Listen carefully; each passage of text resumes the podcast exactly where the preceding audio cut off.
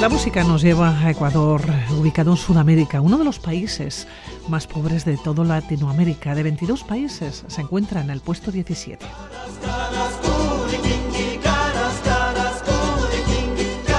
Nuestra invitada llega desde Quito. Forma parte de la Fundación Maquita de Ecuador, una organización vinculada a Vitoria Gasteiz desde hace años a través de proyectos de cooperación para el desarrollo.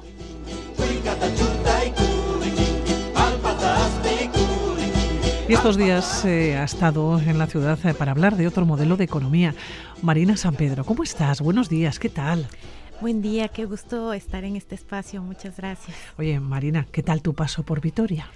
Pues muy bien, también un poco con el con el clima especial vitoriano de estos días, pero muy bien, con encuentros con varias organizaciones amigas.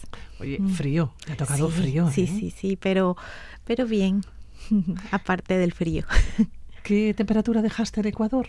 Porque llevas como unos 10 días aquí, pero ¿qué temperatura tenías allá? Allá estábamos también con un poco de frío, pero el mínimo 6 grados, o el mínimo mínimo. De ahí, por lo normal en Quito, puede estar entre los 12, 14 grados.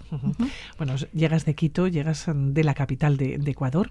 Eh, ¿Cómo es Ecuador? ¿Cómo es Quito? ¿Cuál es la fotografía del país? Sí, eh, bueno, el Ecuador tiene una, una riqueza natural muy, muy, muy amplia tenemos cuatro zonas del país, tenemos la, la Sierra Ecuatoriana, la Amazonía Ecuatoriana, em, la costa ecuatoriana y también la, la, región insular con Galápagos. Entonces son como cuatro mundos que, que viven y que tiene cada una, también cada una de estas regiones su propia idiosincrasia. Son muy distintas. Son distintas, sí, sí, sí. Incluso en la forma de hablar. A mí se me reconoce muy bien porque soy quiteña, soy de la sierra. Si aquí estuviera una persona en la costa, tenemos una forma de hablar muy diferente. Yo decía al comienzo eh, que Ecuador es uno de los países más pobres de toda Latinoamérica. De 22 países se encuentra en el puesto 17. La pobreza del país es del 38,28%. Mm. Oye, esos números son grandes. ¿eh? Son grandes, sí, sí, sobre todo si analizamos desde el, sector rural, ¿no? En donde prácticamente la situación se complica mucho más y en donde la inversión pública pues ha sido la, la la menos orientada. Entonces ahí se puede decir que inclusive la pobreza multidimensional puede llegar a un 83%. Uno de cada cuatro ecuatorianos vive en la pobreza. Si hablamos en, términos globales, en términos generales. De, sí, yo creo que en los últimos años sobre todo se ha ido em, eh, asentando esta situación, principalmente eh, no solamente por la situación de pandemia, ya veníamos con algunas situaciones políticas, sociales que han ido eh, pues lamentablemente degradando esta situación y haciendo más amplia la brecha de desigualdad en mi país. Te iba a preguntar qué pasa en Ecuador, cómo lo ves tú y cómo lo vives tú. Sí, sí, ah, eh, bueno, nosotros con esperanza, en medio de todo con esperanza, a pesar de que nos estamos enfrentando a situaciones muy complejas, sobre todo en el ámbito de la, del crecimiento de la violencia por las sí, lamentablemente eh, el Ecuador siempre se ha caracterizado por ser un país eh, con mucha con mucha paz, pero lamentablemente en ciertas zonas del país estamos teniendo un incremento de la, de la violencia, ¿no? Que, que, también está relacionada con situaciones problemáticas que se viven en las principales cárceles, en donde no se ha podido estructurar una estrategia de contención que se está ya visibilizando en, en ciudades como Esmeraldas, Guayaquil, Los Ríos también, en, en, en, Quevedo, son, son ciudades en donde realmente el tema de la, de la seguridad está muy, muy, en riesgo, es muy riesgoso realmente poder estar en esas ciudades. ¿Cómo se vive el día a día en Ecuador? claro, em, me dices que son cuatro zonas que son muy diferentes, ¿no? Porque está dividida como cuatro departamentos, ¿no? Pero el día a día. Bueno, el día a día hay un encuentro eh, mm, de, mucho trabajo también informal, ¿no? Eh, el sector de, del trabajo informal ha crecido mucho en estos años. ¿A qué después de la informal? Sobre todo el trabajo en donde se, se, va generando a través de una iniciativa personal o familiar que obviamente no, no es parte de la seguridad social ni, ni tiene todas las condiciones laborales, ¿no? Esas iniciativas que van surgiendo como necesidades para, para enfrentar una situación económica muy compleja. Eh, hay mucho de eso, pero también vivimos con un tema de, de, de, de, lamentablemente, de, por esta situación que te comento de la, de la violencia, em, que, estamos con miedo, ¿no? Hoy por hoy es el tema como fundamental que se pone sobre la mesa. Este próximo domingo, de hecho, tenemos también un, momento importante de, elecciones de todas las autoridades eh, locales y también tenemos una encuesta, una, tenemos una nos, bueno, no es una encuesta, es una, nos enfrentamos a 10 preguntas para poder hacer algunos cambios en la Constitución y, ahí también pues hay mucha reflexión, ¿no? Desde los movimientos sociales sobre qué pasa si se aprueban esas, esas preguntas a las que se está consultando al pueblo. Oye, eh, Marina, ¿en Quito se pasa miedo? En Quito, respecto al resto de ciudades que te comentaba, tenemos también situaciones complejas, pero no en, el nivel tan fuerte como en otras ciudades que, lamentablemente está pasando. Em, hay una situación también de, indefensión, pero no, no sentimos lo mismo estando tal vez en Guayaquil o, en Esmeraldas. Pero bueno, también esperemos que las cosas vayan, vayan mejorándose. Pero claro, tuvimos un encuentro recientemente de unos compañeros de Colombia y ellos muy sorprendidos nos decían, pero no entendemos qué está pasando porque de alguna manera eh, empezamos así, ¿no? Los problemas eh, que tuvimos en Colombia. Entonces, al ser vecinos, pues se sorprenden también mucho de esta situación. Una familia media en Ecuador, eh, ¿cómo vive? Bueno, en primera instancia eh, vive de sus de, de, los ingresos, en donde posiblemente, bueno, hay que pensar que también la gran mayoría eh, somos un país que tenemos una cultura dedicada a la agricultura, ¿no? En gran medida, eh, el 80% de la de la alimentación se produce de la agricultura familiar campesina. Entonces, obviamente, en Quito es la es la capital, en, en las zonas, digamos, aledañas sí tenemos también algo de agricultura, pero la agricultura está más asentada en, en la zona rural, ¿no? Pero una familia quiteña, pues en gran medida vive pues de, de los ingresos que se pueden ir generando de, del trabajo en relación de dependencia. Por lo general la, pareja como tal trabaja entre, entre los dos y, bueno, el promedio también eh, hoy por hoy de familiar están entre dos, dos a tres hijos, entonces una familia está conformada más o menos, pero en muchos por cinco personas, pero realmente va, va también una tendencia a que muchas parejas eligen solamente tener un, un hijo nada más. ¿Situación de la mujer?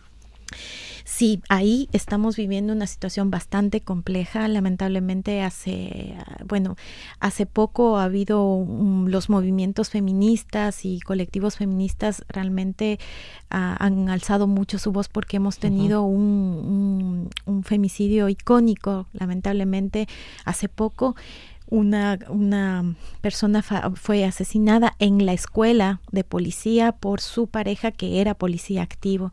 Entonces esto realmente detonó un movimiento muy fuerte en defensa de, de los derechos, pero claro, este ha sido uno de los de los de esta situación que es porque realmente tenemos un número muy la punta del de así es así es. Y gracias sobre todo a, un movimiento importante y sobre todo a la fuerza de, de, la madre de esta víctima que fue quien puso en, en, la mesa no una situación tan compleja como esta. Y el día a día eh, para la mujer bueno, ahí también vivimos... A nivel de estudios, a nivel de trabajo. De, bueno, eh, del, del, de la población económicamente activa, el 43%, mm, si no recuerdo mal, precisamente corresponde a las mujeres. Estamos eh, luchando también porque esos espacios de brechas en la parte laboral se sigan, se sigan cambiando, ¿no? Eh, la educación es de difícil acceso también por esta misma situación económica que de alguna manera estamos viviendo. También se estima que más o menos 100 mil eh, jóvenes estudiantes de escuelas y colegios no han podido acceder en este año a la educación por diversas situaciones, ¿no? Pero en principal medida es también por la situación económica. Mm. Oye, eh, Marina, entre los cuatro departamentos, yo no sé si es fácil moverse entre uno y otro, si os movéis, eh, si viajáis, si podéis conocer o si conoces, por ejemplo, ¿no? La verdad es que eh, es relativamente sencillo, ¿no? En un mismo día se podría estar en, eh, al menos en las tres zonas, en la costa, en la sierra y en la Amazonía ecuatoriana, en un día se puede, un poco apretadito, pero se puede, porque al ser un país, digamos, en extensión pequeña, es posible visitar esta, moverse con facilidad, eh, sea a través de tierra o, o sea también de manera aérea, ¿no? Es posible conocer los distintos espacios tan bonitos que tiene nuestro país. ¿Y lo hacéis? Sí, sí, sí. Personalmente a mí me gusta conocer mucho las zonas aledañas em, de Quito, pero también en la costa ecuatoriana. A mí me gusta visitar mucho la provincia de Esmeraldas, principalmente. Conozco bastantes lugares em, que están no tan centrados en, en la capital de la provincia, sino más bien que están más en la zona rural, que finalmente ahí es donde se encuentran esos lugares mágicos, ¿no? Que, que a uno le sorprende. Oye, ¿y la Amazonía? La Amazonía es otro, otro lugar también muy, muy bonito. De hecho, también de, de la organización que formo parte, Maquita, pues trabaja con algunas organizaciones en turismo comunitario y ahí precisamente están presentes algunos centros de turismo comunitario que ofrece estas aventuras, este agroturismo eh, con, con, una propuesta de turismo consciente, diferente, ¿no? que cuida la naturaleza y que invita también a conocer a la cultura local. Uh -huh. Oye, Marina, estamos hablando de un país agrícola, uh -huh. exporta cacao, sí, exporta dentro, bananas, es un país muy rico. Sí, sí, sí, justamente un país que, que tiene la posibilidad de una unos productos agrícolas importantes, camarón, eh, cacao, eh, también trabajamos el tema de, de plátano, también banana, uh -huh. que se exporta así efectivamente. Y en el tema del cacao, eh, interesante también comentar que um, muchos de la, mucha de la producción está sentada también en los pequeños agricultores, ¿no? Ese, ese cacao ecuatoriano no es de grandes extensiones en su gran mayoría, sino son de pequeños agricultores, pequeños agricultores que mantienen este, este producto y que, que, se va produciendo de manera importante en nuestro país. Además que tiene unas características muy importantes, ¿no? Es un cacao fino de aroma que realmente eh, es muy reconocido para la alta chocolatería. Oye, eh, por cierto, Marina, es un país rico en, en agricultura, eh, con muchos productos estupendos, ¿dónde se queda el dinero? Porque hablábamos de, de, que hay que hacer, ¿no? O hay que pensar en otro modelo de economía, ¿no? Que, así es. Porque hay hambre en Ecuador. Así es, así es.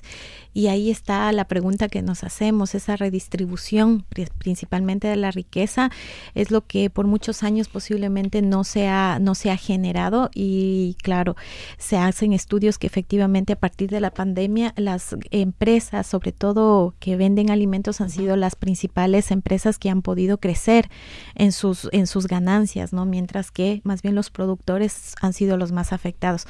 Es una dicotomía que realmente no se entiende, pero que, que de alguna manera creo que ahí también se centra un poco la raíz de esta inequidad económica, ¿no? Entonces la pregunta que tú nos haces es un claro, poco difícil de poder responderla. Es, sí, porque Marina, cuando estábamos hablando al, al comienzo, me hablabas eh, que puede llegar la pobreza a más de un 80%, ¿no? En eh, multi, momentos, ¿eh? en, en, claro, desde una pobreza multidimensional vista desde uh -huh. todo ese, claro, ese ¿Dónde se queda el dinero? ¿Quién tiene el dinero? -huh. Porque entiendo que todos los ricos son muy ricos y los pobres son muy pobres. Que cada vez se va haciendo cada vez más grande, ¿no? Claro, la brecha, ¿no? Así es, sí. Eh, el tema de, de, la orientación de políticas públicas eh, para fomentar precisamente la inversión en, en, el área rural donde principalmente uh -huh. se, se, encuentra esta situación, pues ha sido bastante, no, no, no ha sido analizada, no ha sido apuntalada. Entonces se puede decir que de alguna manera la política pública tampoco ha fomentado esto, ¿no? Un, una redistribución de la riqueza y de alguna manera pues sigue incidiendo en la, en la inequidad, ¿no? Que está viviendo nuestro, nuestro Ecuador. ¿Es posible otro modelo de economía? Sí, nosotros creemos que es así. Desde Maquita trabajamos 38 años ya en, uh -huh. este, en este ámbito, en economía social y solidaria, en comercio justo y al momento son 547 organizaciones que son parte de esta red que se ha ido fomentando y que ha creído que una economía diferente es posible.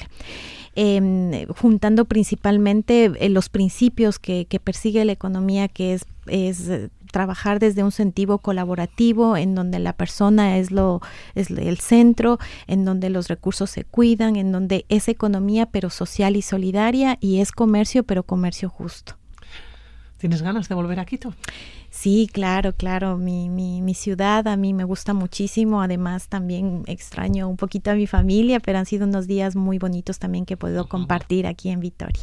Bueno, Marina, nos vamos a, despedir. Darte las gracias por haber venido aquí a, Radio Vitoria para hablarnos ¿no? de la situación de Ecuador, de cómo la vivís, de, cómo la vives, ¿no? para hablarnos de que otra economía es posible, que probablemente otro modelo probablemente tendría que hacerse extensivo a todo el mundo, ¿eh? no solamente a Ecuador pero así nos vamos a quedar. Eh, Marina, ha sido un placer, que te vaya muy bien. Muchas gracias. Sí, la verdad, como dices, este otro modelo ha sido también apuntalado por muchos socios y colaboradores aquí en, Euskadi. Eh, trabajamos principalmente con, eh, con el apoyo de gobierno y de la, de la Agencia Vasca de Cooperación, el Ayuntamiento de Vitoria, con Ego Jaisea, Proclade Yanapay y Caritas Diocesana de Bilbao. Cuídate mucho, Marina. Gracias.